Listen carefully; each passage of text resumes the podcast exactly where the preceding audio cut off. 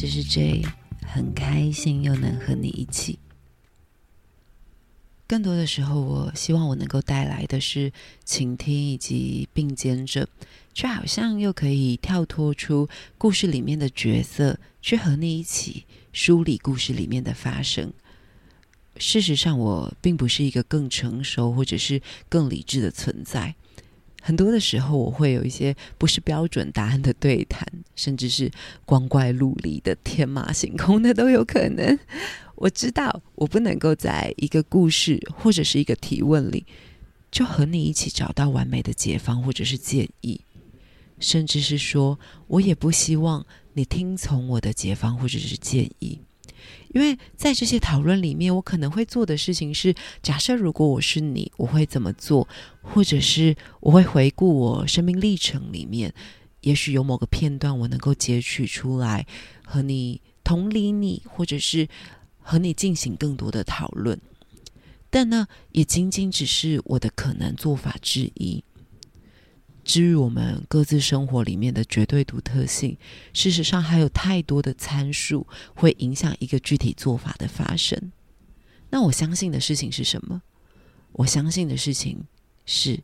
书写或者是倾诉本身就是一种治疗。那些很抽象的情绪起落，在有逻辑或者是尽管只是拼拼凑凑的表述里面，他们能够被描绘出轮廓。而对我来说，提笔描绘的过程就已经是走在恢复的路上。在事件的轮廓线上，我会发现，OK，原来我有力量去觉察事件的发生，原来我有力量能够描述事件。那或许我有可能可以开始循着这个事件的轮廓，去长出力量，解决或者是使自己在其中更平衡畅快。那描绘这件事情，或许是有密码的，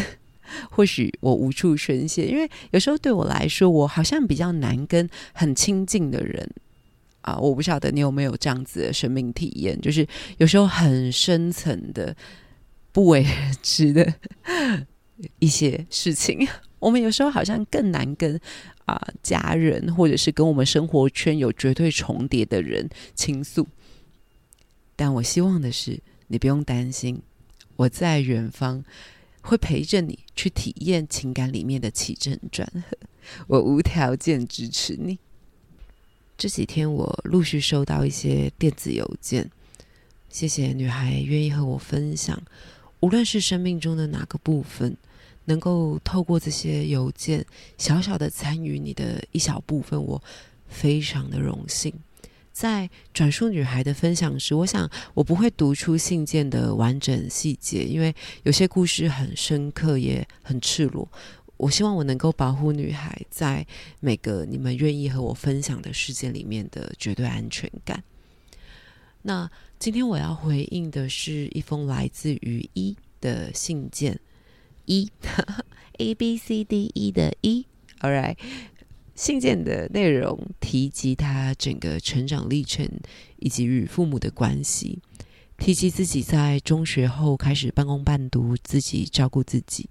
提及母亲对自己的不疼爱啊，父亲在经济上对他的掠夺等等。而女孩在与自己的孩子的关系里，她只怕自己没有把全部的爱给出，所有最好的都想要为孩子保留。只是她不理解为什么自己好像永远被排在爱的顺位的后排，这样的不理解让他觉得很伤心。嗯，在读完这个分享以后，我并不确定有没有人和女孩当面的说过。如果可以，我真的超想直视这个女孩的眼睛，跟她说：“哇，你真的超勇敢的，真的超勇敢。”在经历了一个很不一般的成长历程以后，OK，国中毕业以后的独立生活啊，或者是没有靠岸感的家庭关系，我完全完全可以想象过程中的种种，有多少的时刻是去好像在跟自己的意志力在对抗，要继续当一个好人吗？我现在可以压起来吗？我现在可以叛逆吗？我现在可以就是。耍废了吗？我我不想要再那么努力了，我不想要那么独立，我不想要不被人担心了，等等，都在考验着这些意志力。但我能够收到这封电子邮件，还读到女孩对自己的孩子表述爱的方式，我知道一件事是，女孩她事实上已经克服了过去的发生，并且仍然是一个充满爱的。对孩子无私且仍然愿意关心父母的人，我觉得这样的内在力量很不可思议。嗯，我想我是理解这样子的成长背景的。就像过去我曾经分享过我和我自己父亲的关系，以及我也是从国中毕业以后就完全经济独立的历程。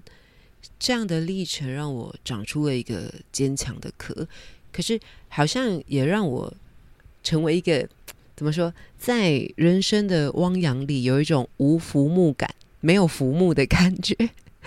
我好像没有退路，我好像没有任何人能够照顾我，或者是有人在我面前说：“嘿，J J，我能够照顾你的时候，我我的底层也是不信任的，因可能是因为我害怕，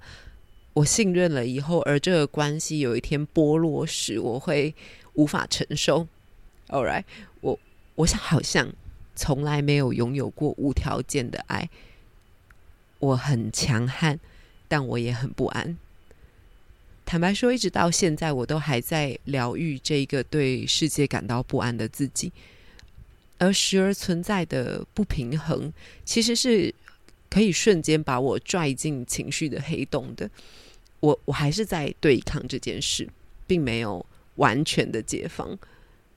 或许，嗯，我想现在我的想法是，或许我 maybe 永远都不会获得无条件的爱。或许无条件的爱，如果我始终期盼从外境获得，从外面的世界获得，那就会永远只是没有终点的追索。也许我能够做的是，去尝试向内找寻，而且。让这个无条件的爱是由我自己给我自己的，进而给予这个世界，并且我在我里面的一些创伤，我愿意是我自己永远忠诚的倾听者。我清楚一件事情是，我并没有办法控制我的父母是否爱我，偶然或者是按照我能够感觉到安全的方式爱我，我没有办法控制我的伴侣，或者是。任何不是我的人是否能够回应我的爱？但还好的事情是，我能够去抓住爱意存在的片刻。OK，某一个片刻，我也鼓励怎么我们这么做，因为这个把瞬间视为永恒的能力，它使我能够一直浸泡在爱与被爱的感受里。一定有一些时候，关系里面的美好是真正发生的。Maybe 不一定是恒长的存在，不是一个永远的状态。就好像我只能偶尔在沙滩上捡到漂亮的贝壳或者是水晶碎片，而通常我只能捡到树枝或者是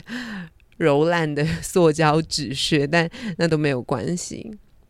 尽管在生活中的百分之八十，我父亲的出现。都只会想要要求更多的生活费，OK？他每次打电话给我，都是想要再更多的生活费，实在是哈，真的。但我我选择记得的事情是在我小学的时候，他开着公司的货车带我去送货，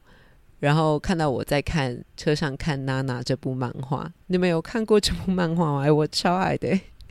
娜娜这部漫画，我爸没有像其他长辈一样指责我去读那些哇，他们长辈认为通常认为没有营养的漫画书，而是问我说：“哎，你是不是喜欢画画啊？会不会你自己也会跟着画几画一点什么啊？”啊，我很清楚记得我当时跟他说：“哎，老爸，不管是不是漫画，我我都想画画，我想要当一个画家。”我我爸在听到我这个呃美梦的时候，爸爸没有跟我说哦，画画会饿死哦，还是画家死后才会有钱的那种都市传说，而是跟我说，哎，很好哎，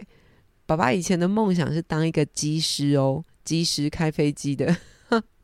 虽然现在是开货车啦，不过应该也差不多。我爸爸自嘲的大笑，我我搞不太清楚啊，我那当时还搞不太清楚这个笑点是什么，但我知道我也笑得很开心。我记得这些片刻的美好，嗯，货车里面有点狭窄的空间，right，昏黄的路灯，爸爸他的不指责，还有大笑时的侧脸，我把这些美善的瞬间、美好的瞬间截取下来，镶在我的地下洞穴的墙上。当坠落感发生的时候，那些。在关系里不舒服的时刻，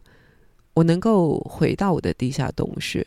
去观赏和把玩曾经降临在我生命中的美好。我也因此能够又一次又一次的从中获得力量，并且清楚明白，事实上，爱与美好是真实存在的，无论持续多久，无论从哪里来。只要曾经发生，那个瞬间就是永恒。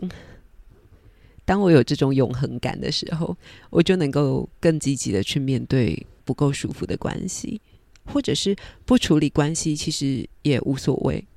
至少，至少我能够做到一件事情是，回到我自己的时候，我能够是平静的，我可以重新再一次的恢复到轻快的脚步，继续我前方的人生。嗯，分享了这些，我我只想和来信的女孩一说，